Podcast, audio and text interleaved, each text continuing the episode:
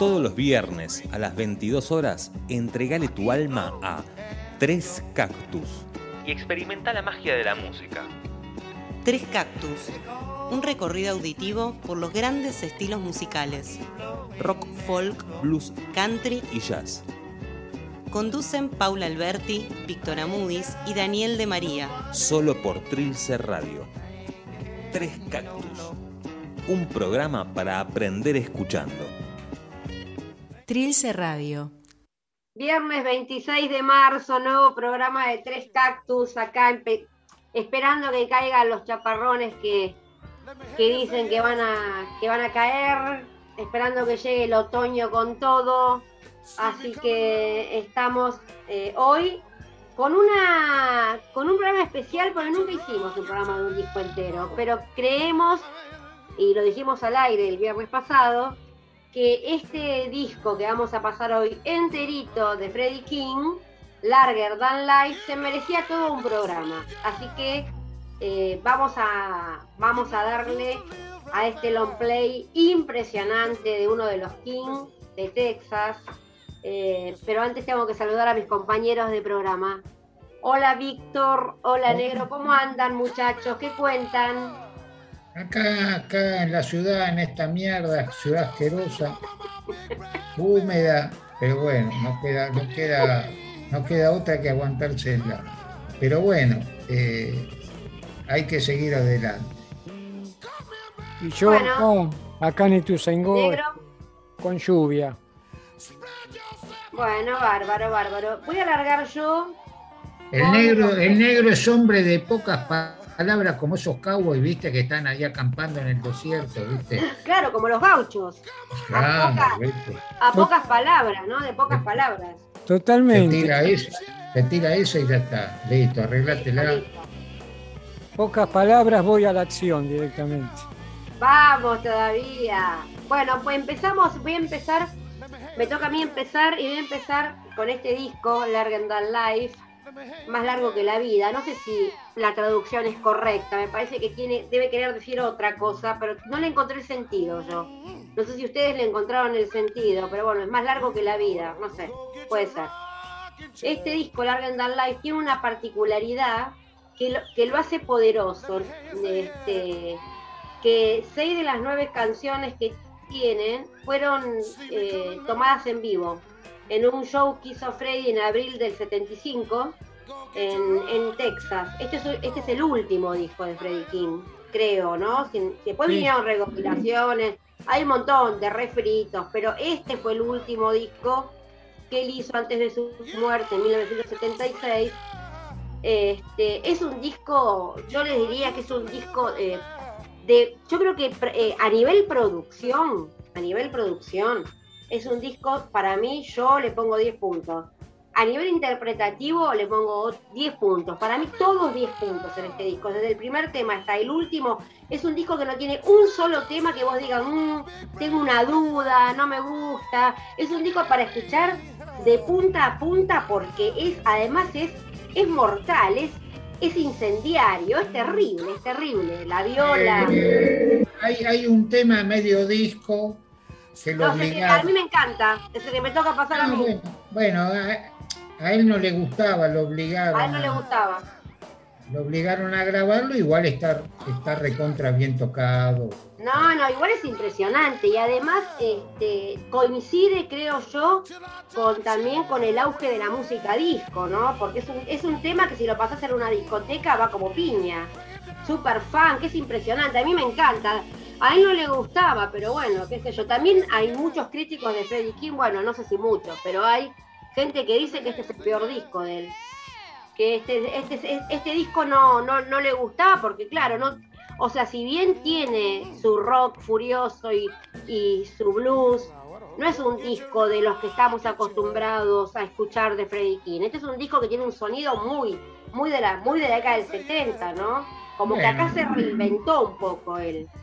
Está bien, que opinen lo que quieran. Nosotros también somos críticos de discos, nos ganamos, nos ganamos ese, eh, ese apodo, digamos, de, los años que venimos escuchando y a nosotros tres este disco nos encanta, por eso vamos a hacer un programa dedicado a este disco. Claro, no, no, el disco es impresionante, además, solamente la producción, cómo toca Freddie King, los, que, los músicos que lo acompañan, no, no, es cómo canta, tiene una tapa que es, eh, yo siempre fantaseé con la idea de tener una camisa igual que la tapa, que es una camisa eh, de esas que media de vaqueros, media de seda, que tienen una parte, la parte de arriba de un color, la parte de abajo de otra, en violeta y colorado, curioso, no sé si colorado o fucsia, tiene, tiene dos mujeres eh, aplicadas, con bordados, lentejuelas por todos lados, y la viola la viola característica de él, o una de las violas que usaba, porque se ve media amarilla la guitarra que tiene en la tapa del disco. Este, em, y arriba dice Freddie King con lentejuelas súper brillantes.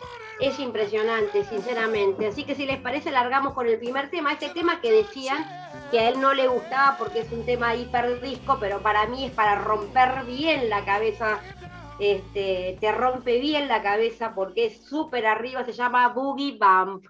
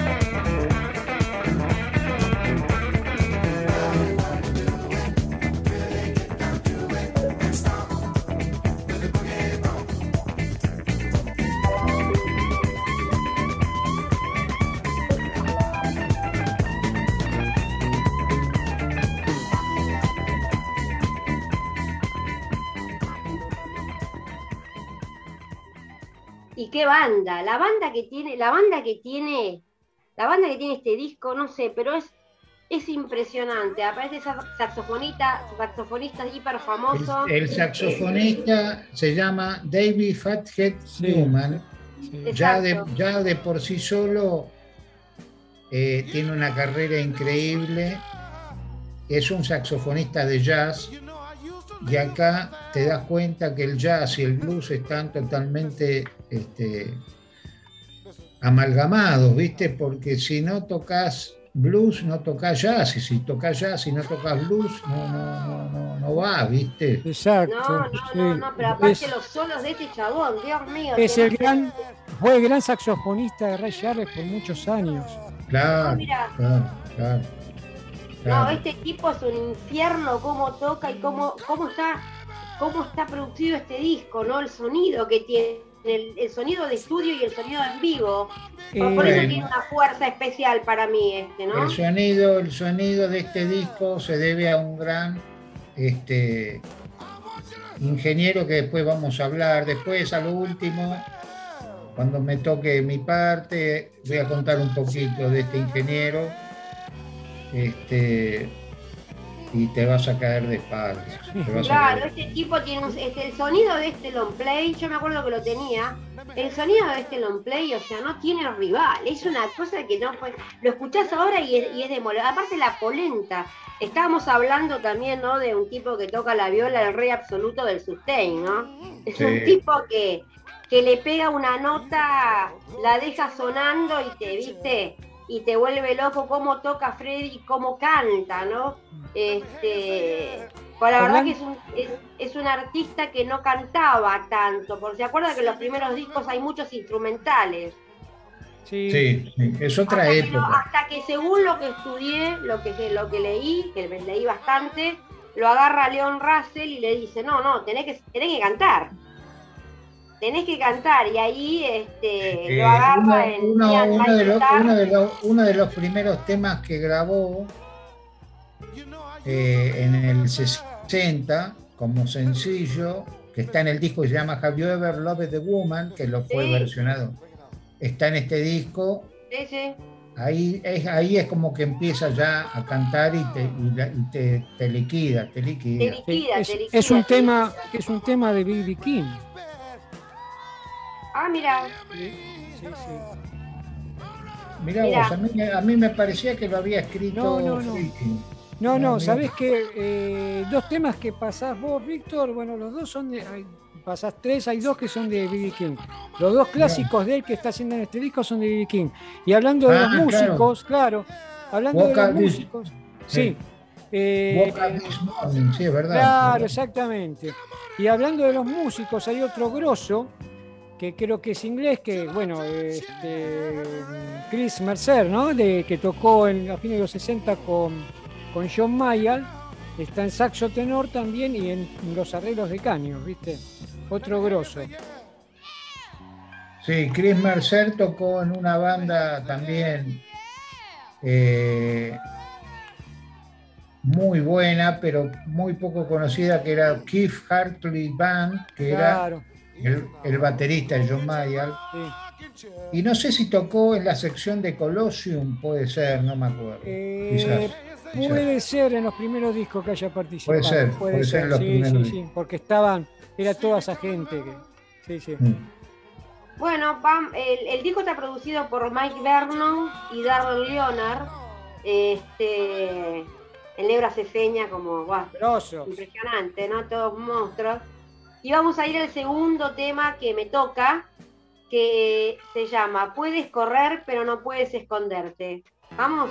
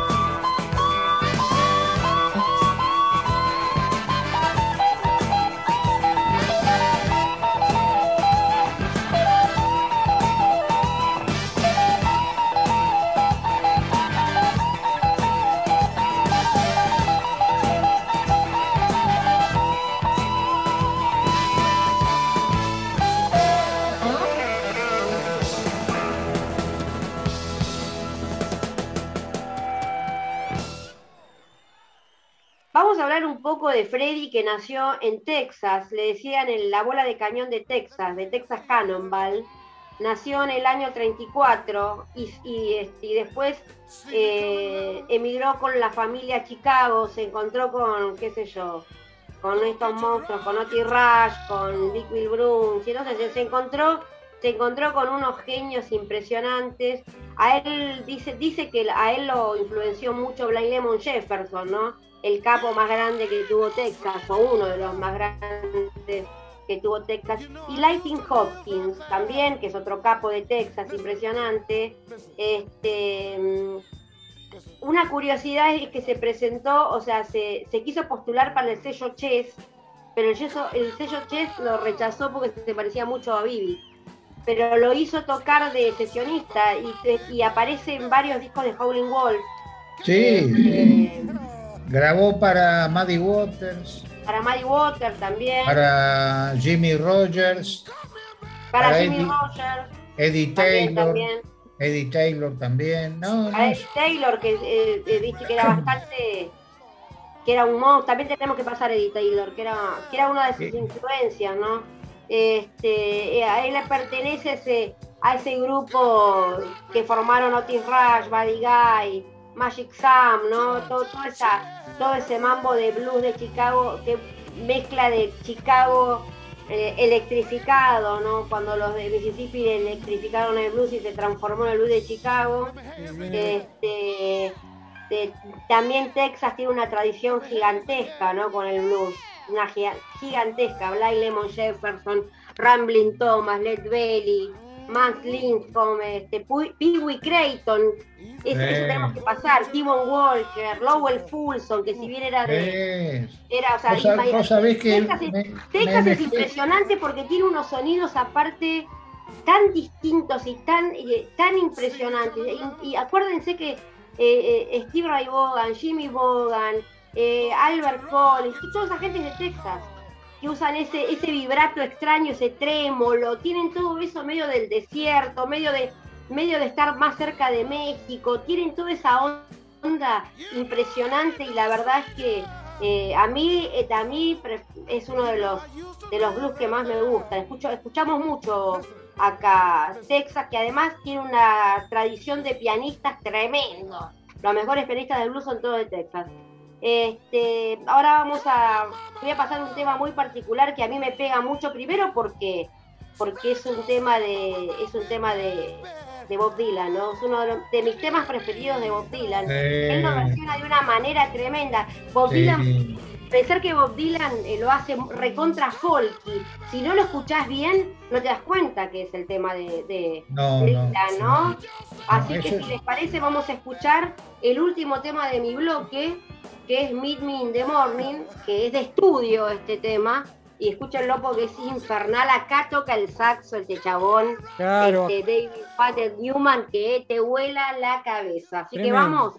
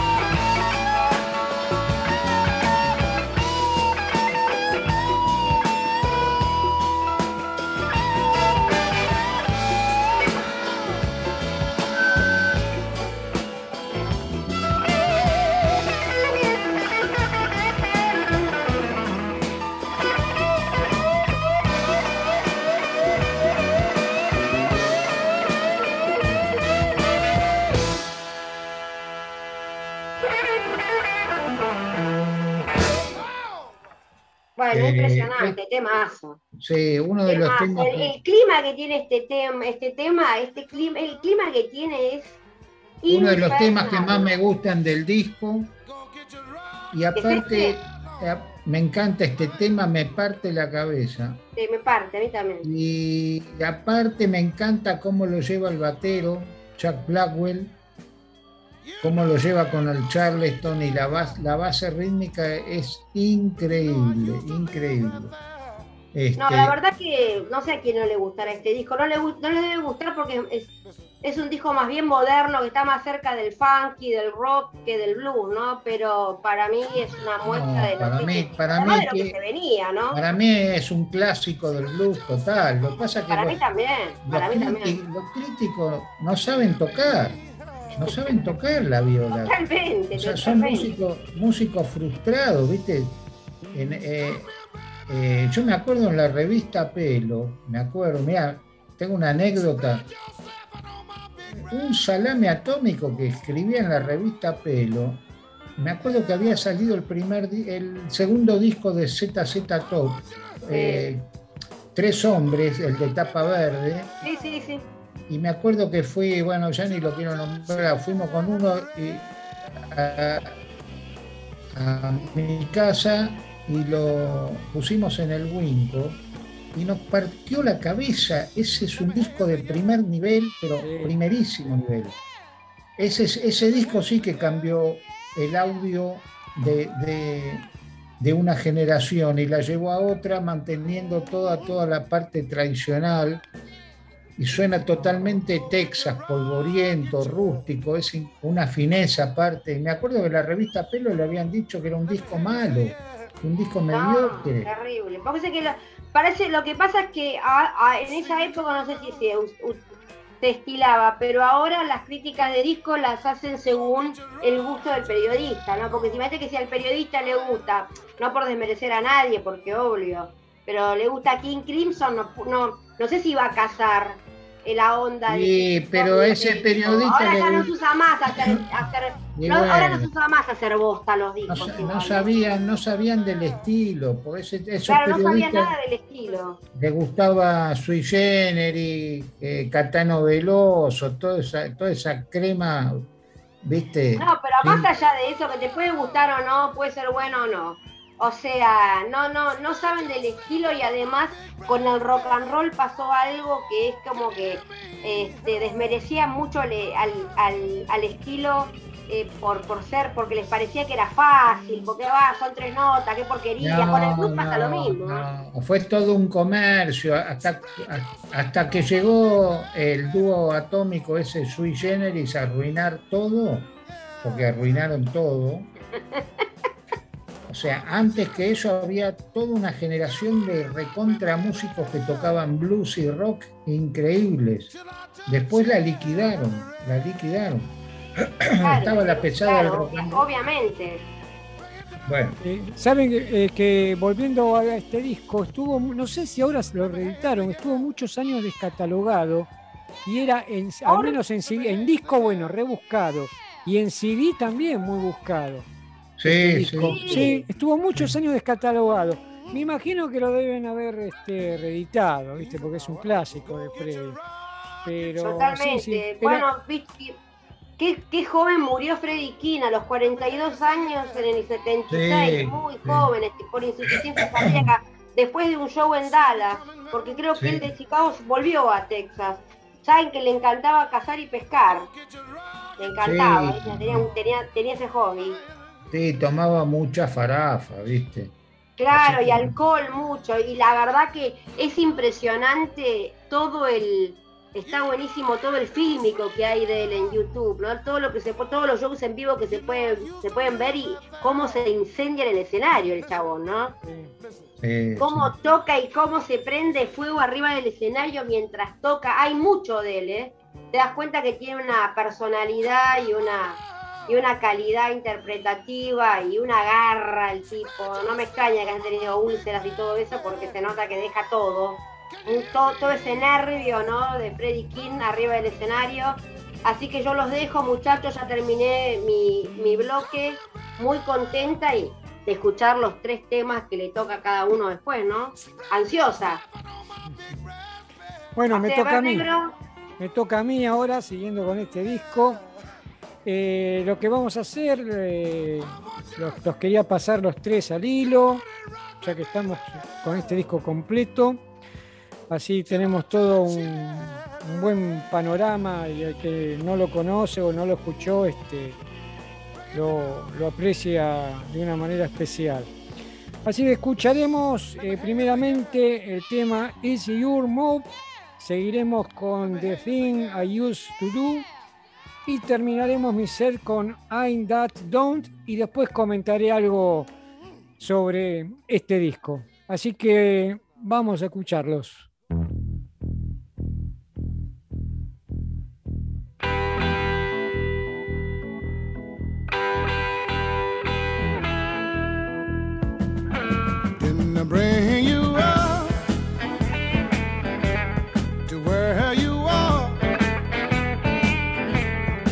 Look at you, baby.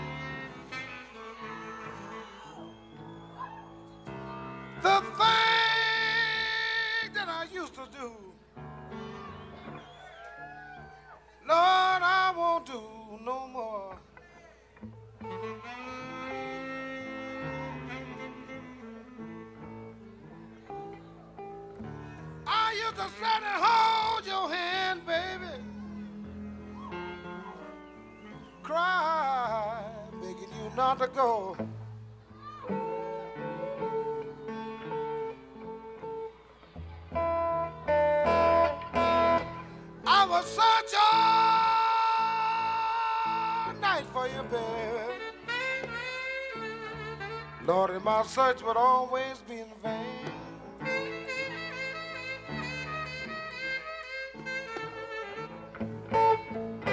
I would search all night for you, baby.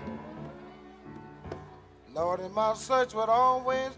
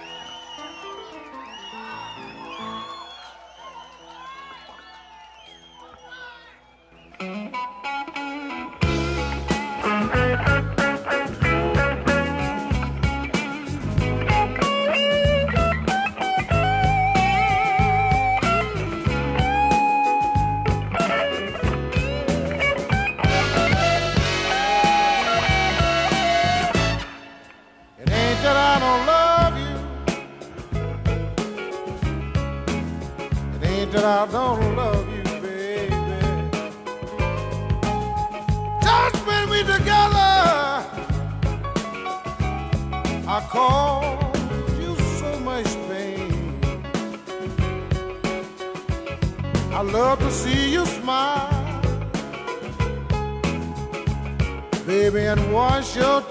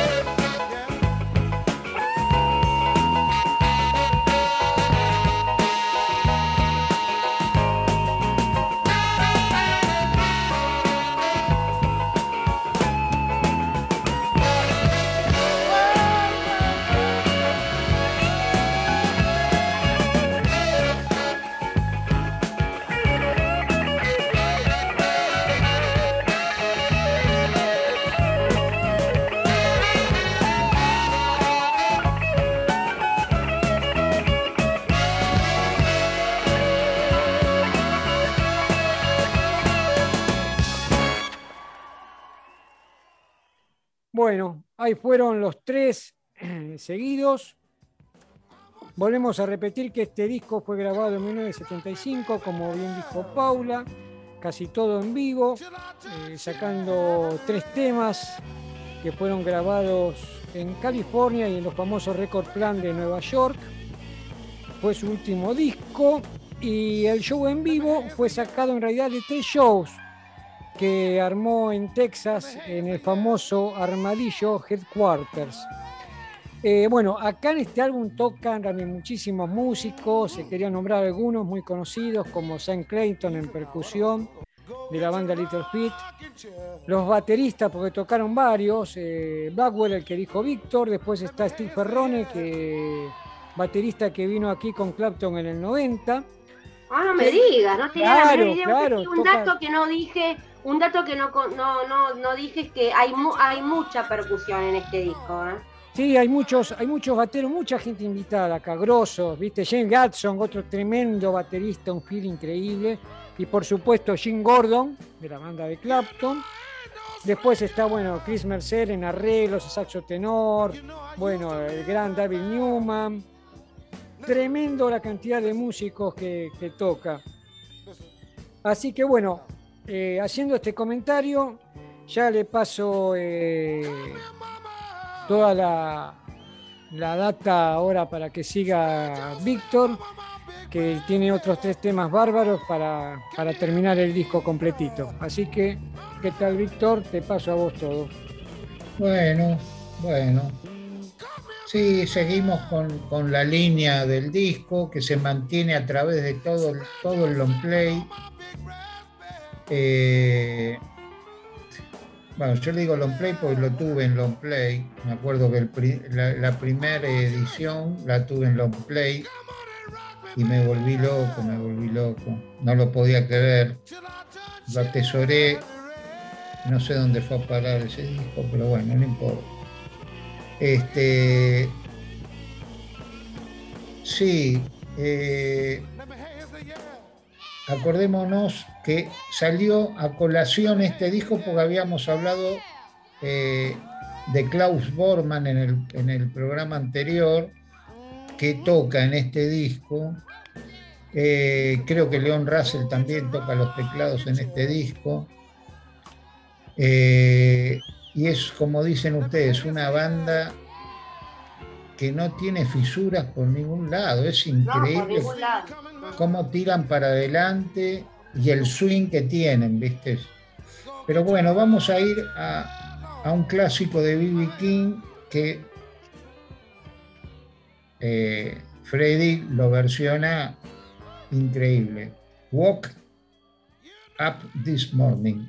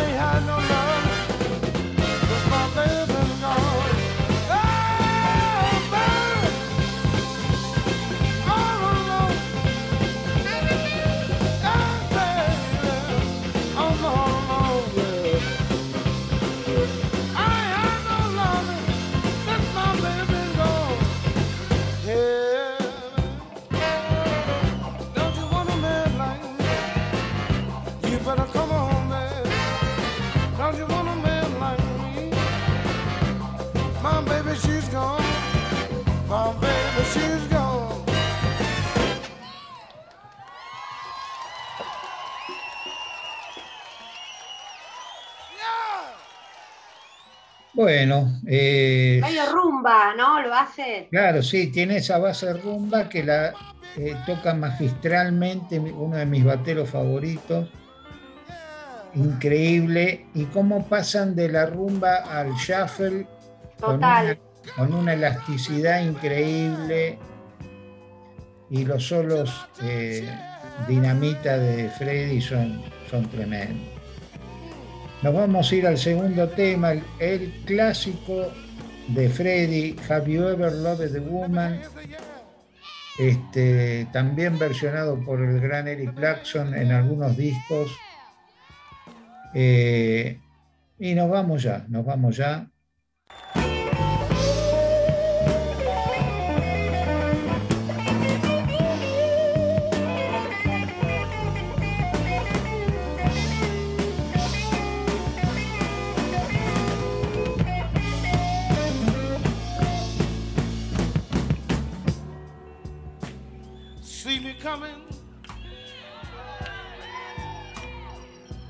Get your rocking chair. Let me hear you say yeah. See me coming, mama. Go get your rocking chair, Lord.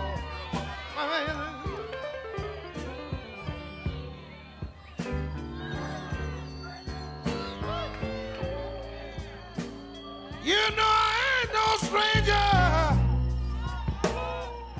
You know I used to live right there. Listen, listen, listen. Bring it out. Come here, mama. Spread yourself over my big brass bed. Can you hear me?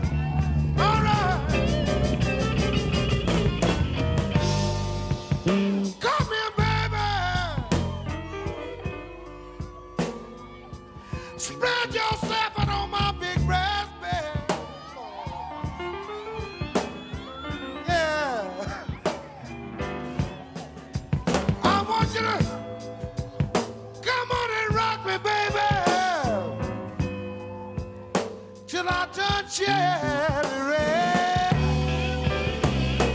Mm. Bring it down. Let me hear you say yeah. Let me hear you say yeah.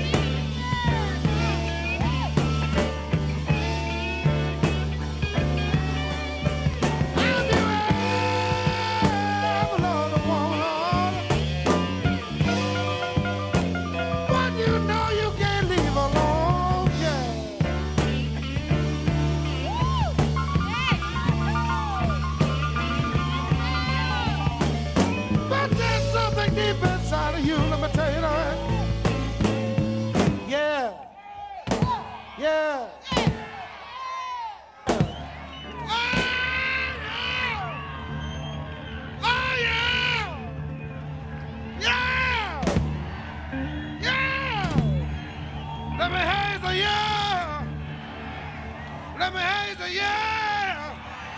Can you say just a little bit louder? Let me hear you say, yeah.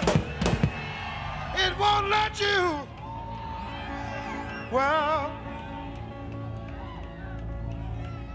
yeah.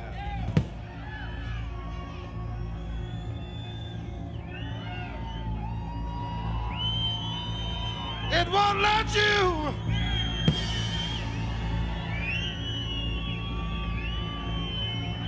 Won't let you. Yeah. All right. Let me hear you say yeah. Let me hear you say yeah. It won't let you wreck your best friend's home, Lord.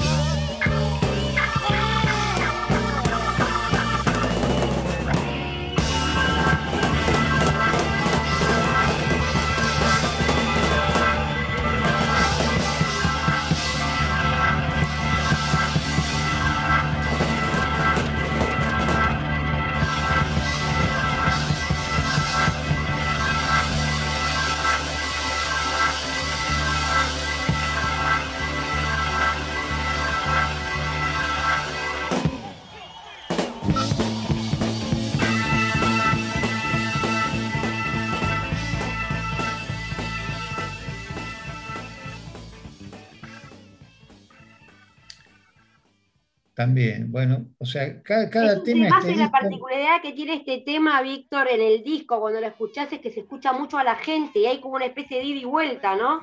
Con el Claro. público. Claro, claro, totalmente, totalmente. Eh, bueno, no sé si pasar el último tema o hablar un poquito del, del que metió mano, porque vos podés tener una banda increíble y ser un gran músico también, pero si tenés un ingeniero que te liquida el disco, no hay forma, ¿viste? Acá tuvo la suerte el señor Freddy de tener a un gran ingeniero con, una, con un currículum, pero de, o sea, de primerísimo nivel. El señor Mike Vernon fue, fue el que grabó el disco de John Mayall and the Blues Breakers con Totalmente. Eric Clapton, el que están los cuatro leyendo las historietas en, en- en la tapa. Ese disco es un clásico de clásicos de clásicos. O sea, si vos querés tocar la viola, o sea, que aprend- en, esa, en nuestra época te comprabas ese disco y lo ponías en el Winco y aprendías a tocar la viola. No había, no había internet, no había nada, ¿viste? Había que ponían- ese disco. sí, había que tener Sí, ese mu- muchos lo ponían, lo ponían en, en 16 para, para que suene más despacito. O sea, Mike Vernon fue eh, del gran sello Decca inglés y grabó los mejores discos de John Mayer. Claro. Y, De- de- de- o sea, Laurel Canyon, eh, bueno, infinidad, infinidad. Seis, siete discos de Mayer, aparte del- de, este de Blue Breakers.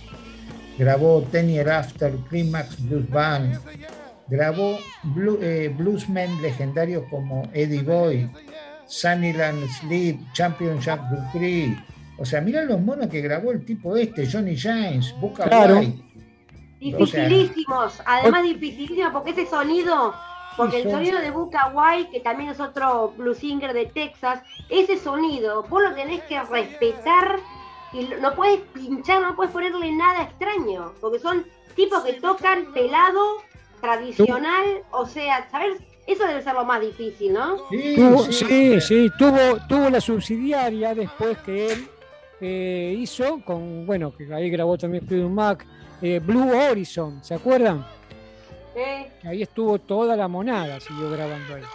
Eh, no, y después grabó bandas de segunda, que a mí mucho no me gustan. Hay gente que, que en el Parque Centenario las veneran como si fueran Savoy Brown. A mí es una banda que no me gusta, bueno, pero o sea, tiene que, tiene, tiene que ver en la historia del blues inglés, Chicken Shack. ¿Sabés a Eh, quién grabó? A, a Focus, Olas Danzantes, la grabó él. A Focus, a Claro. Focus. pero ese, ese tema es una joya. Olas danzantes no lo puede eh, producir cualquier persona. No, no, puede- no, ese, ese no, tema no, es difícil, no, debe es haber un- sido uno de los temas más Es, difíciles. es un clásico ese álbum, es un clásico. Sí, y grabó también, ya más moderno, eh, Doctor Feelgood, Ah, que tiene su mérito, y después a un bluesman eh, muy contemporáneo que se llama Eric Bibb, que es una especie de Taj Mahal de, de segunda selección, pero bueno, es- está bueno. no, a mí me encanta Doctor Feelgood. Para mí es una, No, es una de mis, no, mis bandas favoritas. No entendiste, después grabó a Eric Bibb, que Ah. es el, el- el- el negro este, que es bastante, bastante contemporáneo, que no está mal, pero bueno, no es Taj Mahal para nada, ¿viste? Pero es, es prácticamente lo último que grabó, ¿viste? Bueno, nos fuimos eh, de Freddy a, Mike Vernon, que también se merecía un buen rato de espacio, porque de todos los discos que grabó Mike Vernon, escuché un montón y, y a todos les, les inyectaba una energía parecida a la de este disco. Buenísimo, buenísimo. Al- algo tenía este tipo, una varita mágica espectacular de, de- de- de calidad, ¿no? Pero bueno, voy a anunciar el último tema, se llama It Return to Home. Y bueno, y con este último tema eh, ya se completan los nueve del disco.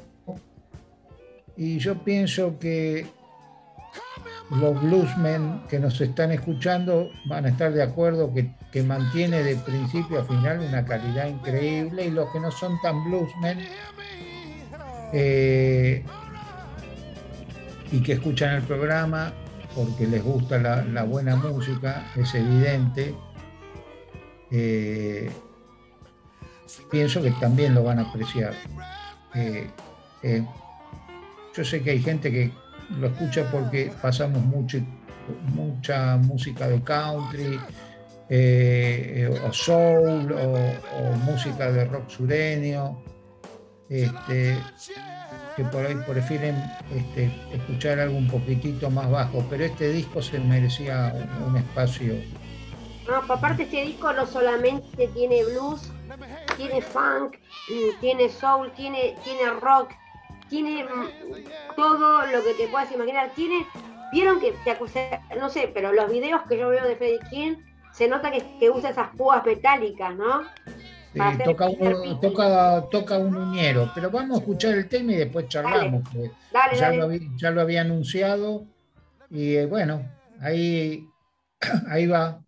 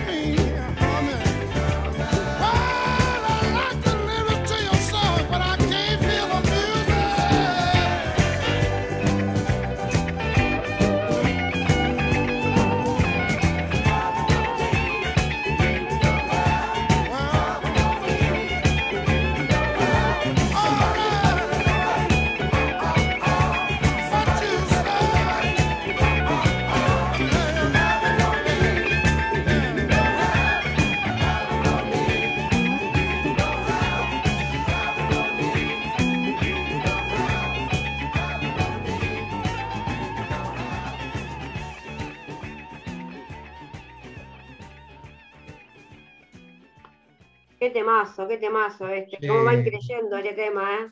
Bueno. Qué intensidad. Y hablando del equipamiento de, de Freddy, este, no, no, sí, no fue la, 3, la Gibson 345 la que la hace eh, rugir en todos estos últimos discos. Él usó también una Gibson Les Paul Gold Top al principio y que la usaba como muy un audio bastante bastante fino, chico, digamos, pero después este se pasó hasta 345 y fue para mí un gran cambio, un gran, cambio. Eh, sé que en el disco Getting Ready, que lo produce Leon Russell y Don eh, tenían problemas con él, o sea, viste, no sé si vos viste el documental de Chuck Berry, que también ecualizaba como el culo el equipo, que ellos le tocaban, le tocaban, que Richard le tocaba la ecualización para mejorarle el audio. Y con Freddie King sucedía lo mismo, él ponía todo agudo el equipo y era un sonido chirriante y horrible y ellos sin que se diera cuenta le, iban ecualizando un poco el equipo ah, para, para ponerlo más cálido, ¿viste? Hasta que él se daba cuenta y se armaban unos quilombos increíbles, ¿viste? Es más, eh, eh, no sé si vos viste Hey Hell Rock and Roll que Chuck Berry le pega un bife a Keith Richard. Sí, sí, sí, total, total. Bueno, acá no sé qué, pasó, pero este, se armaban terribles discusiones, porque el, tipo era un ansioso, enchufaba la viola y tocaba como estuviera el equipo. Claro, arrancaba. Arrancaba y listo. O sea, y el tono lo tenía, estuviera como estuviera ecualizado el equipo, el tono lo tenía igual. Este, así que yo sé que esa anécdota fue con un Twin Reverb, pero por ahí usaba un Bassman, puede ser. No, también usaba un Twin Reverb. Me hablaron de Bassman, me hablaron de Twin Reverb este, también usaba Twin Rever y lo de la y lo de lo de la, lo de los eh, la púa esta, el finger ping, la púa de eh, un ñero, un ñero. El sí. exacto, exacto. Sí, sí, sí. Este, eh, una cosa que me quedó, que veníamos charlando y se me pasó, que habíamos hablado que él había acompañado a Eddie Taylor Vos sabés que el hijo de Eddie Taylor tocó en la Argentina, en la trastienda. No me acuerdo si de cortina de Lou Bell o, algún músico sí. de esos. Sí. Eddie Taylor Jr. Eddie Taylor Jr. Y vos sabés que realmente disfruté del show del tipo, porque era, era una persona como muy tímida y apocada. Y, y fue muy distintivo de Lou Ribel porque hizo, hizo mucha música soul, cantaba increíble, cantaba increíble el tipo. Este, y me llamó mucho la atención que hizo muchas versiones de música soul. Bueno, eso es lo que me, estaba acordando. Tiene muy buenos discos, ¿eh? Eddie Taylor Jr. Muy buenos y canta muy bien, ¿eh? Canta muy, muy, muy, muy bien, muy, muy bien, sí. A mí me encantó esa Así que bueno, eh, eh, los tres sets están completados. Eh, así que bueno. Es un disco, es un disco bien de viernes este, ¿no? Es un disco bien, es un disco para, para poner el volumen de el volumen bien alto y escuchar tres cactus de principio a fin porque es un ya les digo mi apreciación la primera vez que lo escuché más o menos en el 77 cuando compré este disco creo que en Show o alguna de esas disquerías que había por Cabildo era que o, sea, o sea me voló los pelos del primero al último tema loca, o sea, quedé loca, loca, sí, por eso quedé por el disco de Freddy King y nunca me pude recuperar. Este, porque realmente eh, no es común que un disco sea tan bueno del, tema 1 al 9. O sea, no es común esto. Siempre hay un tema, dos temas, mmm, qué sospechoso. Estos son todos buenos. Todos buenos. si, lo eh, por ejemplo... si lo escuchás con auriculares, por ejemplo, en la- yo, por ejemplo, por la calle lo escucho siempre este- a este disco. Lo escuchás Eh, por la calle es como que estás en un mundo, ¿viste? eh, el de B.B. King, eh, Live at the Regal, también. O sea. También, arranca, también. arranca y termina y no hay un tema malo, ojo. ¿eh? Sí, Eh.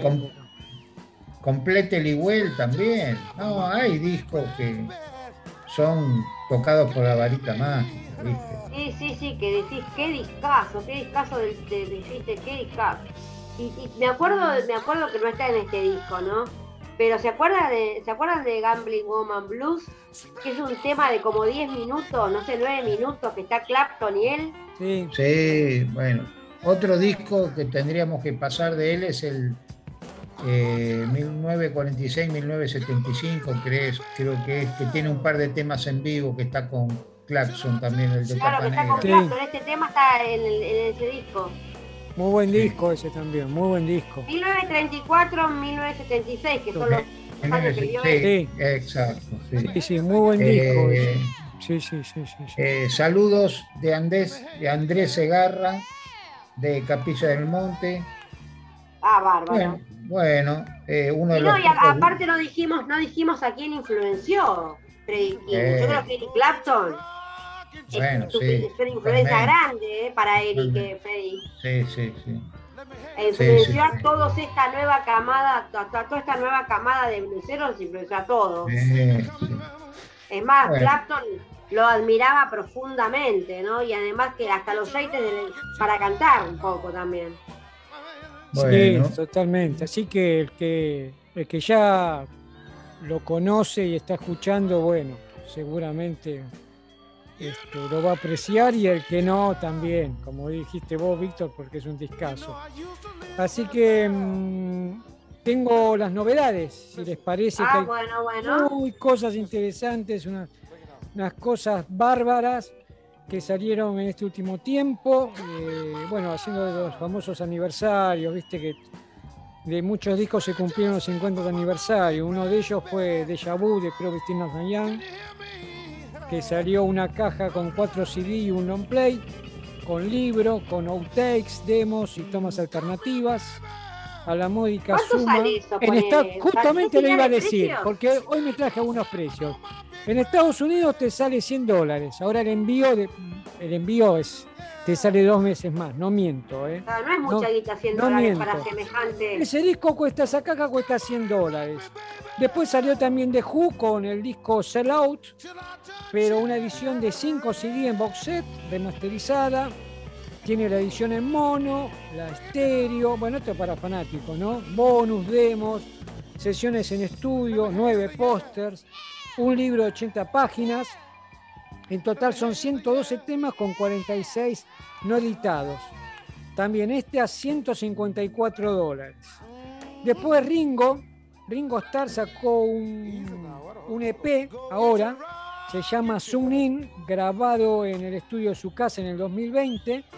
Son cinco temas nuevos con la participación de, bueno, de Paul McCartney, Joe Walsh, Ben Harper, apareció ese tipo de vuelta, Dave Kroll, eh, Sheryl Crow, Eric Bardon, entre otros, o sea, muchos invitados.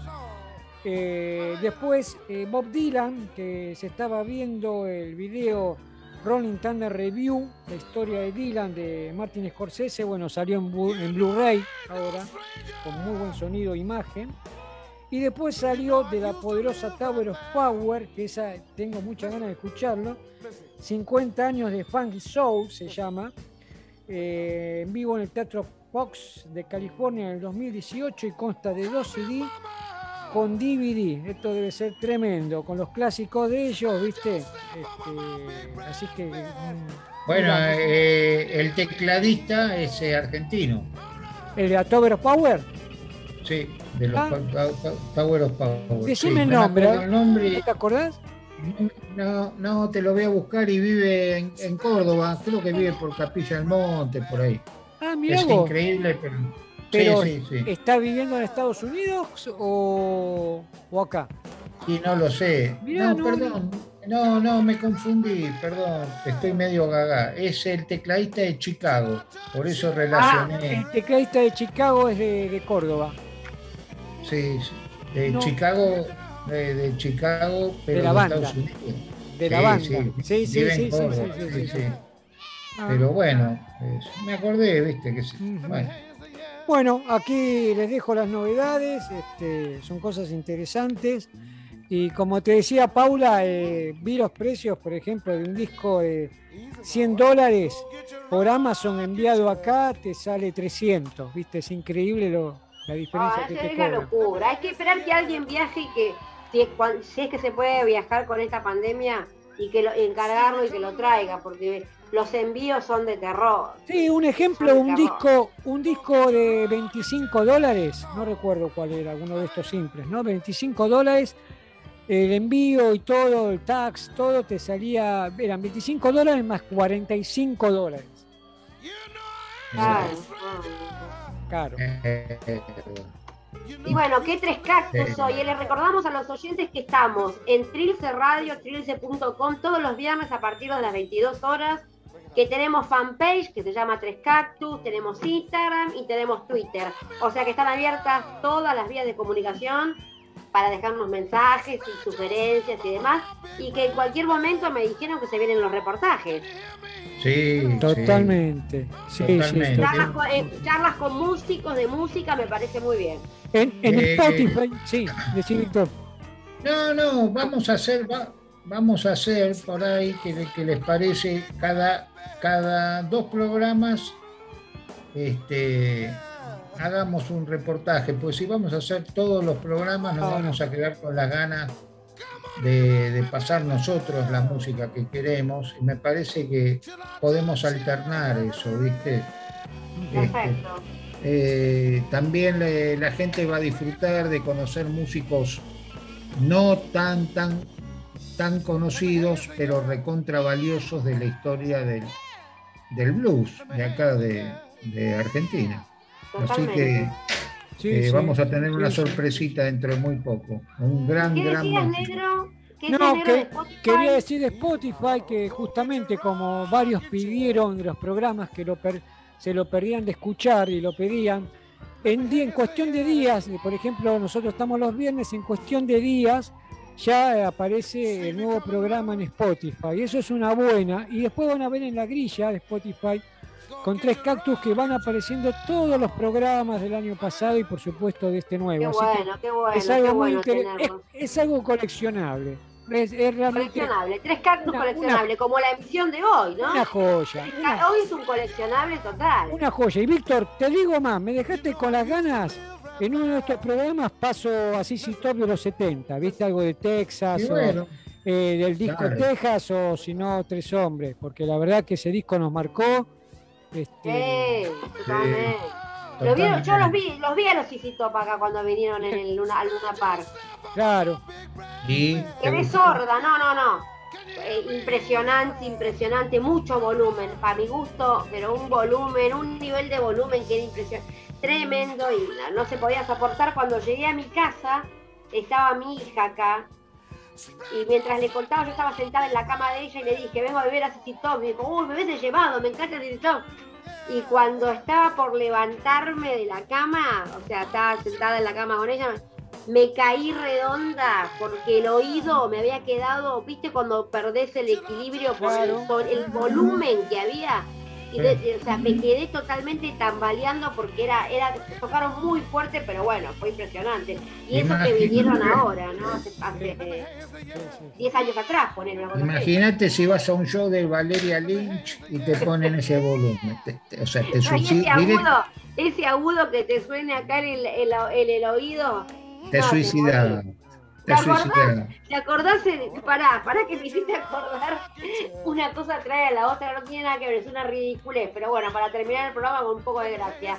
Este, ¿Te acordás de cómo se llamaba el- en las aventuras de Igitu? Que había uno que cantaba y que metía un agudo terrible y rompía todo. No sé si era no me acuerdo. Había un No, personaje que se llamaba La Sirena, creo, una cosa así. Terrible. Bueno, está sonando Gigi Cale anunciando nuestra despedida. Espero que la pasen lindo, que tengan un buen fin de semana. y nos veremos el próximo programa con alguna sorpresita. Les mando un abrazo a todos. Abrazo para todos los oyentes de Tres Cactus y abrazos a mis compañeros. Buenísimo. Nos estamos viendo entonces el viernes que viene con otras sorpresitas de Tres Cactus para todo el mundo.